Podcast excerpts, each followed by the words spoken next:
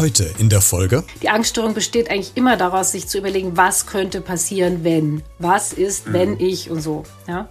Also erstens gibt es viele Angststörungen oder Menschen, die Angststörungen haben und die keine, die noch nie eine Panikattacke hatten. Das gibt's. Und es gibt aber eben auch welche, die, die, ne, also die eine Angststörung haben plus Panikattacken, plus eine Panikstörung. Und eine Panikattacke kann man schon ganz deutlich sagen, dauert nicht so lang. Also die ist zeitlich begrenzt, weil es der Körper gar nicht schafft, so lang auf so einem hohen äh, Stresslevel zu sein. Ja? Die Hormone, die da ausgeschüttet werden. Also eigentlich eine Panikattacke dauert also eigentlich nicht länger als eine halbe Stunde. So. Mhm. Also die, die ich jetzt auch erlebt habe. Ähm, also, und eine Angststörung, es gibt ja auch eine generalisierte Angststörung, wo man zum Beispiel einfach immer Angst hat, jeden Tag, aber nie auf so einem hohen Level. Hey, danke fürs Einschalten und schön, dass du bei dieser Folge wieder mit dabei bist. Wie umgehen mit Angst und Panikattacken, das ist das Thema heute in dieser Folge. Und wir sprechen mit Katharina, die schon seit Jahren unter Angststörungen und Panikattacken leidet. Und äh, wir besprechen das Thema mal ausführlich in den nächsten knapp 25 Minuten dann. Wir wollen so ein bisschen Aufklärungsarbeit leisten. Was sind überhaupt Angststörungen und Panikattacken? Welche Therapie ist vielleicht die beste? Welche gibt es denn auf dem Markt? Und wie finde ich denn vielleicht auch den für mich passenden Therapieplatz oder die Therapeutin oder den Therapeuten? Also, Fragen über Fragen wird Zeit, dass wir uns da ausführlich mit auseinandersetzen und dafür, wie gesagt, lassen wir uns Zeit. Los geht's mit einer neuen Folge.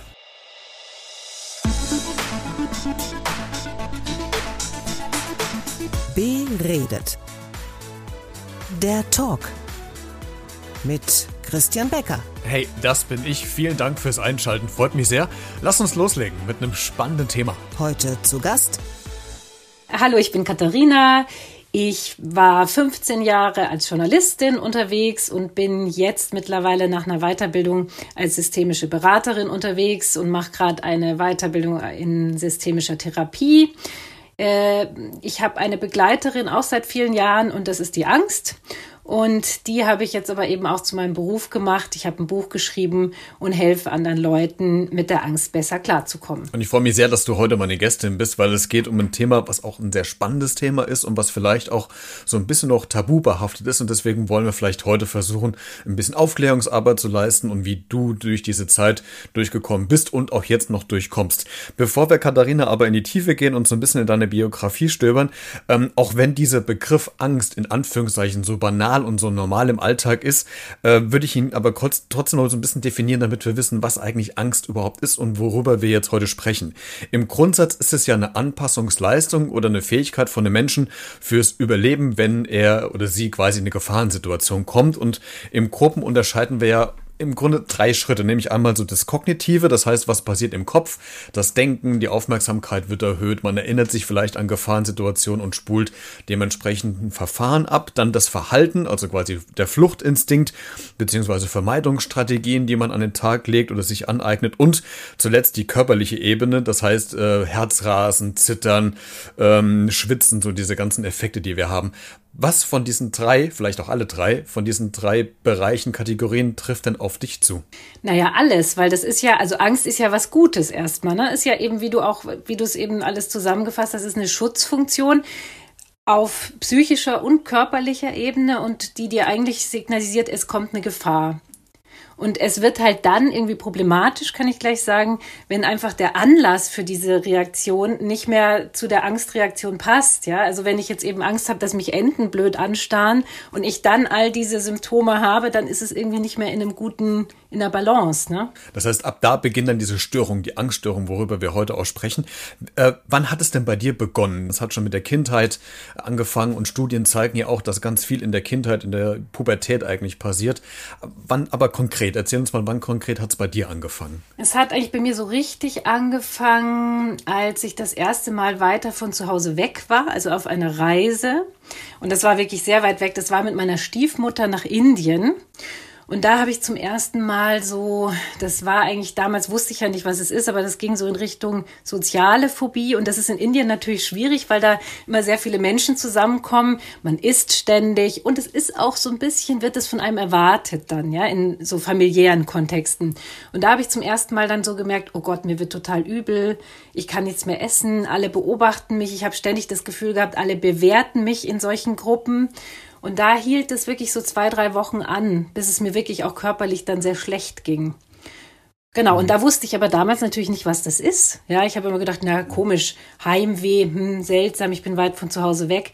Das kam dann aber immer wieder, wenn ich weit alleine von zu Hause weg war. Was war denn jetzt rückblickend gesehen? Ich meine, in der Situation kann man das ja sich noch nicht für sich entscheidend äh, beurteilen oder reflektieren, aber rückblickend gesehen, was war denn der Triggerpunkt? War das das von alleine weg, äh, weit weg von zu Hause? War das diese großen Menschenmassen? Äh, war das ein Essen? War das ein Haus? Also was triggert einen denn, um diese Angststörung eigentlich ähm, ausbrechen lassen zu können? Also ich glaube, es ist alles zusammen und es ist, glaube ich, also für mich, weil du auch eben gesagt hast, dass ich als Kind schon da so sensibel war, es ist auch so eine Art von Hochsensibilität, dass sämtliche Sinne, also die Sinne sind irgendwie auf jeden Fall sensibler und gerade in einem Land wie Indien, da kommen Gerüche, da kommen Geräusche, viele Leute und das hat, das triggert mich. Das ist auch bis heute so. Ist das quasi das Unbekannte, dass man nicht einschätzen kann, was quasi die Gefahr darstellt. Also quasi, wenn ich jetzt fragen würde, wenn du jetzt jetzt nochmal nach Indien fliegen würdest, Urlaub machen würdest, hättest du die gleichen Angststörungen wie vorher oder nicht, weil ja rational gesehen eigentlich jetzt ja keine Gefahr besteht, weil du warst ja schon mal da, du weißt, wie es da ist, oder passiert es jetzt trotzdem? Ich könnte es jetzt nicht sagen, was genau passieren würde, weil ich jetzt eh ein ganz anderer Mensch bin, aber grundsätzlich kann ich dir sagen, bis heute ist es bei mir so, wenn ich in Situationen manchmal komme, ich hatte das vor kurzem, war ich auch mal äh, in Nizza zum Beispiel in so engen Gassen mit ganz vielen Leuten, Gerüche dann bin ich immer, also dann, dann bin ich gefährdeter dafür, dass ich irgendwie zittrig und, und panisch werde. Das ist, das ist, hat, glaube ich, wirklich mit dieser Reizüberflutung zu tun. Wie hast du denn gelernt, jetzt damit umzugehen? Sprich, was machst du denn, wenn du jetzt in Nizza durch die engen Gassen gehst? Hast du für dich ein System gefunden, dass du irgendwie, ich weiß, ich spinne jetzt einfach mal rum, irgendwas im Kopf dir vorstellst, äh, du dir, es gibt diese Klopftechniken, um sich zu beruhigen, habe ich mal gehört, oder sich mal mit dem Daumen in den Finger reindrücken, damit man anderen Schmerz erfährt. Welche Strategien hast du denn für dich jetzt gefunden, um damit umzugehen? Mir hilft am meisten, also mit Menschen zu reden. Also im besten Fall, wenn ich halt mit Leuten unterwegs bin, sage ich denen, jetzt wird mir irgendwie komisch. Äh, und sobald ich das ausgesprochen habe und mit jemandem teile, wird es schon besser. Dann fühle ich mich schon sicherer. Mhm. Also wenn jetzt Was? niemand dabei ist, okay, dann muss ich mit, mit mir reden oder mit der Angst reden, dann wird es auch schon ja. besser. Okay. Was passiert denn im Vorfeld von der Reise? Ist das dann auch schon, dass da die Angst auch schon anfängt oder kannst du das da ausblenden und es passiert erst in der Situation, wenn du drin bist? Ja, das ist eine gute Frage. Also ich glaube, es war lange so, dass ich vor jeder Reise extrem aufgeregt war mittlerweile weiß ich ja, was das ist und dann kann ich mich schon im Vorfeld selber beruhigen und sagen, komm, jetzt wartest du erstmal ab, bis es soweit ist und ob es überhaupt kommt. Aber das war früher schon schwieriger für mich, dass man, also weil das, die Angststörung besteht eigentlich immer daraus, sich zu überlegen, was könnte passieren, wenn, was ist, wenn mhm. ich und so, ja. Lass uns nochmal in diesen Begrifflichkeiten bleiben, weil es geht um der, auf der einen Seite um Angststörung, auf der anderen Seite um Panikattacken. Und so in der Vorbereitung äh, für heute, für die Aufzeichnung, habe ich mir überlegt, okay, gibt es, kann man das überhaupt trennscharf voneinander auseinanderhalten? Weil für mich ist das eine resultiert aus dem anderen und das andere begünstigt wieder das andere. Also im Grundsatz ja wie so ein Kreislauf. Also die Frage, ist das so oder kann man oder hast du für dich eine Definition gefunden, dass du abgrenzt, das ist Angst, das ist jetzt Panik? Also erstens gibt es viele Angststörungen oder Menschen, die Angststörungen haben und die keine, die noch nie eine Panikattacke hatten. Das gibt's. Und es gibt aber eben auch welche, die, die, ne, also die eine Angststörung haben plus Panikattacken, plus eine Panikstörung. Und eine Panikattacke kann man schon ganz deutlich sagen, dauert nicht so lang. Also die ist zeitlich begrenzt, weil es der Körper gar nicht schafft, so lang auf so einem hohen äh, Stresslevel zu sein, ja. Die Hormone, die da ausgeschüttet werden. Also eigentlich eine Panikattacke dauert, also eigentlich nicht länger als eine halbe Stunde, so. Mhm. Also die, die ich jetzt auch erlebt habe. Ähm, also, und eine Angststörung, es gibt ja auch eine generalisierte Angststörung, wo man zum Beispiel einfach immer Angst hat, jeden Tag, aber nie auf so einem hohen Level. Ähm, ist denn Angst quasi ein, ein Instinkt, also oder beziehungsweise auch eine Emotion, die wir lernen oder die schon angeboren ist? Weil ich frage deshalb, ich habe mir jetzt überlegt, wenn wir jetzt ähm, in irgendeiner Bubble leben würden, ich auch, ich spinne jetzt einfach mal rum, irgendwo im, im Dschungel, äh, gibt es ja auch Stämme, die noch bis gar nicht entdeckt worden sind, die überhaupt nicht die dieses Gefühl, die Emotion von Gefahren kennen. Das heißt, entwickeln, entwickeln die überhaupt Angst? Ist das so ein Grundinstinkt? Oder wenn wir jetzt immer in so einer ganz sicheren Bubble wären, würden wir gar keine Angst entwickeln? Wie, wie muss ich mir das vorstellen? Ich glaube, wenn wir keine Angst hätten, dann wäre die Menschheit schon längst äh, ausgestorben. Also, weil es ist ja ein wichtiges Instrument, um zu überleben, ja. Und das war ja früher noch, also früher war es ja noch äh, viel, viel stärker so, ja. Also, keine Ahnung, eine Bubble, ja wo es kein, ich glaube, das gibt's nicht. Also es geht ja immer irgendwo ums Überleben gerade, also so, ja. Wenn man diese Angststörung hat und die sich manifestieren und die über Jahrzehnte oder Jahre quasi in einem, mit einem Leben, habe ich mir jetzt auch so die Frage gestellt, wie therapiert man das denn? Also was ist denn so der Weg, um zu sagen, okay, wie bekommt man diese Angststörung oder Panikattacken los? Ist das eine ganz, in Anführungszeichen, normale äh, Psychotherapie, die man bei einem Psychologen macht? Wie muss ich mir das vorstellen? Ja, das ist echt eine schwierige Frage, finde ich, weil also an meinem Beispiel, ich habe ja wirklich Jahrzehnte alles Mögliche versucht, ja. Und ich kenne auch viele, bei denen das auch so ist. Es ist man, man kann das nicht verallgemeinern. Das ist, finde ich, sehr individuell, weil jede Angststörung auch wieder anders ist. Wichtig ist vor allem immer, kann ich sagen, ob ein Trauma dahinter steckt. Ja, ist es eine Traumafolgeerscheinung? Also hat sich die Angst entwickelt aufgrund eines krassen Erlebnisses, was ich nicht verarbeitet habe, oder habe ich mir die selber im Kopf so zusammengebastelt, ja. Das ist ein Riesenunterschied. Also wenn ich zum Beispiel auch nur eine Spinnenphobie habe. Ja, ich wollte das Beispiel super. Ich wollte es gerade anführen gleich. Ja, dann kann ich die sicher mit einer Verhaltenstherapie gut äh, irgendwie in den Griff kriegen, denke ich, ja. Aber wenn das erstens eine Traumafolgeerscheinung ist oder wenn mehrere Angststörungen sich übereinander lagern, dann finde ich, wird es schon komplizierter und dann ja, muss man gucken. Also ich glaube, bei Traumata ist es vielleicht auch immer gut, dann doch tiefenpsychologischer daran zu gehen und zu gucken, was war in der Kindheit und so. Also, aber ich kann da im Grunde keine Antwort drauf geben. Also ich habe vier Therapien gemacht. Ich habe drei Verhaltenstherapien gemacht und eine Analyse. Mir hat die Analyse am meisten geholfen, aber das ist jetzt wirklich nur auf meinen Fall bezogen, ja. Und dann habe ich ja eben selber die Ausbildung zur systemischen Beraterin gemacht und dann hat mir eben die systemische Sichtweise nochmal ganz andere Perspektiven auf die Angst eröffnet. Und im Grundsatz ist das ja das, das Schwierige, weil es ja immer subjektiv ist. Es ist immer ein Einzelfall, man muss es immer auf die Person dann zuschneiden. Ne? Aber du hast spannenderweise, ich hätte nämlich das, den Punkt der, äh, der Spinnenphobie, der Arachnophobie auch nochmal angeführt, weil das ist so ein prägnantes Beispiel, wo ich immer sage, es ist auch eine Angst oder es gibt Ängste, die von der Gesellschaft gemacht sind und die ich gar nicht vielleicht entwickelt hätte, wenn man eine Mutter oder mein Vater oder meine Geschwister gar nicht reagieren. So der Beispiel, das Beispiel, ein Kind sieht eine Spinne, was macht die Mutter? I, geht da weg, das ist eine Spinne. Und schon setze ich ja in dem Kind ja eigentlich eine Angst frei, die es ja eigentlich noch gar nicht hatte oder hat und beeinflusse das Kind ja da auch ganz stark mit, oder? Total, also Übertragung. Genau. Ja. Ich habe Angst vor Schlangen, also jetzt nicht so, dass es in der Phobie, aber ich, ich halte mich da immer total zurück, wenn ich meinem Sohn, wenn wir uns irgendwie Schlangen in Büchern begegnen oder so, dass ich das nicht so übertrage, ja. Und das, das ist spannend, weil wir könnten so viele Ängste eigentlich ausmerzen, wenn wir das nicht vorleben würden, ne? Oder, oder, oder Sorgen oder sowas, ne? Ähm, lass uns nochmal bei der Therapie bleiben, weil ich fand auch einen spannenden ähm, Aspekt in deinem Buch, was so die Dauer und erstmal der Beginn der Therapie beginnt. Und äh, da haben wir so was Gleiches, weil ich als, als Lehrer ähm, ärgere mich auch manchmal über das System, dass die Hilfe für Kinder es manchmal Jahre dauert, bis die einen Platz bekommen irgendwo. Und gerade jetzt bei Angstzuständen und Panikattacken, wo es ja wirklich wirklich auch akut ist. Was mache ich denn oder was rätst du denn Betroffenen, wie ich in der Zeit umgehe? Weil im schlimmsten Fall potenziert sich ja die Angst und wird ja im Grunde schlimmer. Äh, einigeln zu Hause macht ja auch keinen Sinn. Was mache ich denn in, der, in dieser Zeit, wenn ich auf einen Therapieplatz warte? Also zum einen gibt es ja mittlerweile tatsächlich auch so Apps, ja. Also die kann man sich sogar von der Krankenkasse bezahlen lassen und da kann man in der, also könnte man die, die Zeit ganz gut überbrücken und mit diesen Apps arbeiten. Also da kriegt man auch so Hausaufgaben, psychoedukativ ist das Ganze, wird einem die Angst erklärt. Das ist eine Möglichkeit. Ähm, mein Gott, man kann natürlich auch für sich entscheiden, man sucht sich erstmal einen Coach oder jemand, der halt nicht Teil des Gesundheitssystems ist, wo man natürlich schneller einen Platz findet. Nur das, das ist so ein bisschen, finde ich, manchmal schwierig. Ich finde eigentlich immer, man sollte sich dann für eins entscheiden und das mhm. durchziehen, ne? sonst wird es so ein Hier und Da. Also ja, und das kann man noch mal gut. Es gibt ja wirklich auch viele Bücher mittlerweile, viele Podcasts, so, ne? Also hm, einfach quasi damit die Zeit überbrücken, sich zu informieren. Vielleicht ist das ja dann der, der erste Ansatz.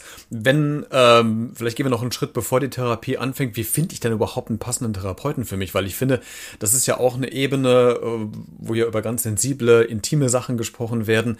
Äh, woher erkenne ich denn, ob der oder die Therapeutin, die gerade vor mir sitzt oder der gerade vor mir sitzt, auch die richtige Person für mich ist? Schwierig. Das ist echt ein ganz schwieriges Thema. Also erstmal, wie finde ich, also wenn man halt, also man, die meisten entscheiden sich oder müssen sich dafür entscheiden, jemanden zu nehmen, der ähm, von der Kasse bezahlt wird. Und dann hat man ja im Grunde nur die Wahl zwischen Verhaltenstherapie, äh, Analyse oder jetzt neuerdings dann ja auch systemischer Therapie.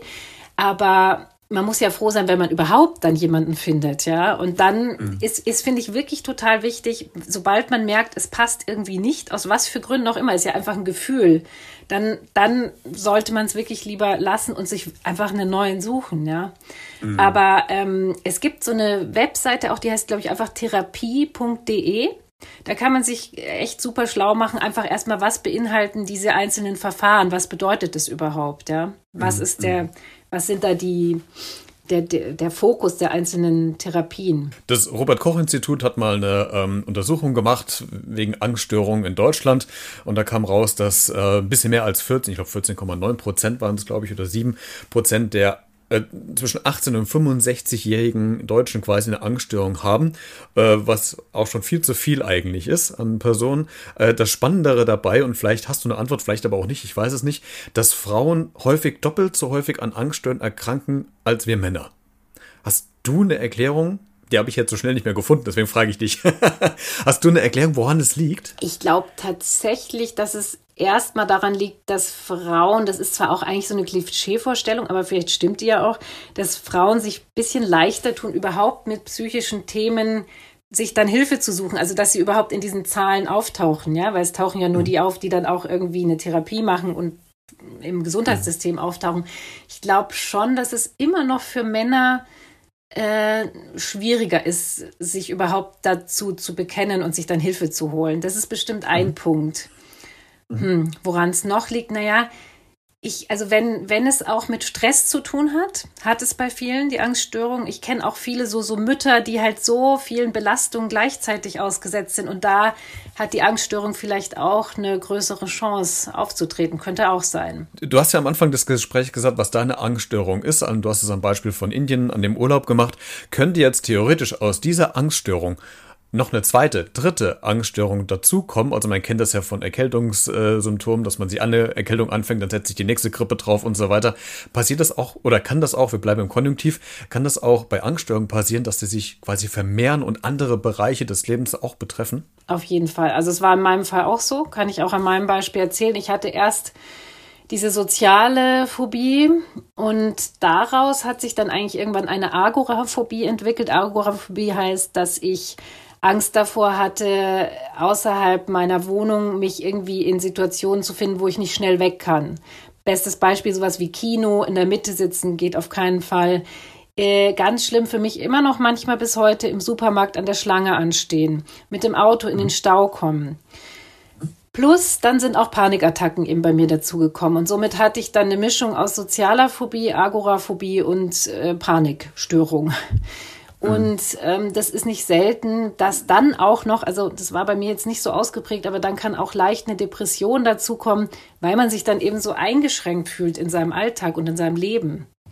Also es ist eigentlich eher selten, dass eine Angststörung so ganz alleine bleibt. Jetzt hast du eben das spannende Beispiel mit der Supermarktkasse und äh, der Schlange ähm, erzählt. Und ähm, ich bringe mal Corona mit ins Spiel, weil in den letzten zwei Jahren im Grundsatz, vielleicht ist es auch so ein bisschen äh, nicht zusammenhängend passend, aber für dich müsste doch theoretisch jetzt äh, die Zeit Corona, wo es leere Supermärkte gibt, wo es große Abstände gab, äh, gab es meistens wieder aufgehoben, doch eigentlich eine Zeit sein, die das vielleicht so ein bisschen entspannt hat. Oder aber im völligen Gegenteil bewirkt Corona, die Isolation, dieses Rausgehen, nicht nochmal eine, mehr eine Panik, dass man Angst hat, man weiß jetzt nicht, wie damit umgehen, was kommt noch, was wird noch passieren. Im Grundsatz ist nämlich jetzt das Muster ja wieder eingegriffen, was du im Indienurlaub hattest, dass du nicht weißt, was auf dich zukommt.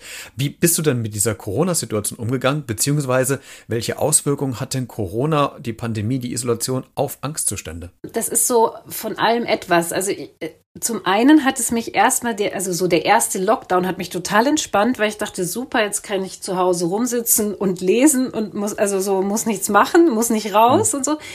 Und das geht übrigens vielen so. Also ich habe ja Kontakt zu vielen anderen, das habe ich von vielen gehört. Und gleichzeitig gibt es so eine Art von viel allgemeinerer, größerer Angst, die über allem schwebt, nämlich wie geht es weiter? Und das betrifft ja eben nicht nur Corona, sondern eben auch so Themen wie der Krieg in der Ukraine, unsere Welt überhaupt, der Klimawandel, all diese Themen. Und da habe ich schon auch, also das ist nicht so, dass ich da jetzt vor Angst nicht äh, leben kann, aber es kommen immer mal wieder so Phasen, wo ich denke, oh Gott, wo läuft das alles hin? Und es macht, macht mir schon Angst, doch. Wie schwierig ist es oder war es denn in der Vergangenheit für dein familiäres Umfeld damit umzugehen? Das ist ja auch eine, nicht nur eine Belastung, glaube ich, für einen selbst, sondern ja auch für äh, ja, Mann, Frau, Kind, Verwandtschaft, Eltern, Freunde.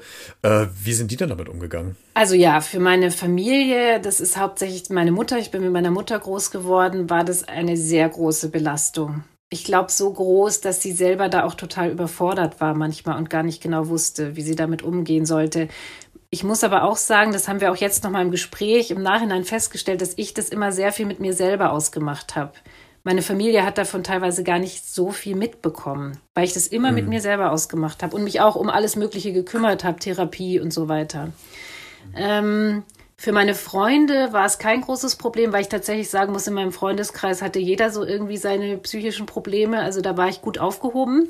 Und in meiner jetzigen eigenen Familie ist es, ich hätte mir nie einen, einen Mann gesucht, der damit nicht klarkommt. Also mhm. der wusste das von Anfang an und das, das passt. Weiß dein Sohn Bescheid? Ja, also der weiß auf jeden Fall, dass die Mama sich viel mit, dass die sich mit Angst gut auskennt. Okay, er weiß aber nicht, dass es, dass du eine Angststörung hast. Ich denke mal, er ist fünf, und er ist auch ein sehr sensibler Typ. Ich denke, der spürt es vielleicht einfach, ja. Aber ich versuche da immer gut mit ihm einfach auch in Kontakt zu sein und das irgendwie nicht groß aufzubauschen, aber auch kein mhm. Geheimnis draus zu machen. Mhm. Weil das finde ich ja schwer, so einen Mittelweg zu finden. Inwieweit nehme ich das Kind mit rein, um genau ihn vielleicht nicht so zu prägen, dass er vielleicht so sensibel auf alles reagiert wie man selbst. Ne? Also so, so ein ganz dünnes Eis, was auf dem man sich quasi bewegt. Ne? Total, aber ich glaube, ähm, der beste Weg ist einfach drüber zu sprechen und das nicht irgendwie so echt nicht so ein Geheimnis draus zu machen. Also mein Credo ist ja, weil ich auch mit Kindern arbeite, wenn sie fragen, sind sie auch in irgendeiner Art und Weise bereit, damit umzugehen. Natürlich muss man jetzt nicht alles erklären, äh, aber wenn die Neugier schon da ist, äh, finde ich immer, dann, dann ist der Körper oder die Seele oder der Geist ja bereit, sich damit in irgendeiner Art und Weise zu beschäftigen. Äh, Katharina, zum, zum Schluss des Gesprächs noch die Frage, was rätst du denn äh, Betroffenen, die äh, entweder genau in der Situation jetzt sind, wo du auch schon warst und noch bist, äh, jetzt nicht mehr so akut, glaube ich, aber ähm, wo sie merken, okay, bei mir, hoppla, irgendwas stimmt nicht, irgendwas, ich weiß nicht damit umzugehen. Was, was rätst du denn Betroffenen? Betroffenen? Also erstmal, was du eben gesagt hast, es gibt 14 Millionen geschätzt. Erstmal die, die Message, du bist nicht allein. Also es gibt keinen Grund, sich dafür zu schämen, sich dann zu informieren, dann irgendwie zu gucken, also informieren sowohl im Netz als auch mit Büchern, als auch sogar in den sozialen Medien, finde ich, gibt es auch echt viel. Ähm, oh, Sie können natürlich mein Buch lesen. nee, und ähm, ja, mein erster Ratschlag ist tatsächlich erstmal so, es gibt keinen Grund dafür, die Angst los, man muss die Angst nicht loswerden, im Gegenteil. Also mein Tipp ist immer, sie eher zu lernen, sie zu akzeptieren, denn sie loszuwerden, das funktioniert eben nicht. Sie gehört eigentlich dazu, zur Biografie, ne? Und aber nur ein Teil. Es gibt noch viele andere Absolut. Teile. Ja. Ein schönes Schlusswort. Katharina, ich danke dir sehr, dass du heute meine Gästin warst.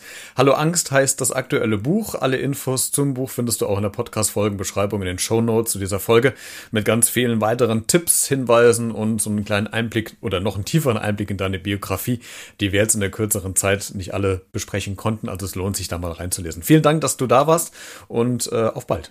Danke dir auch, Christian.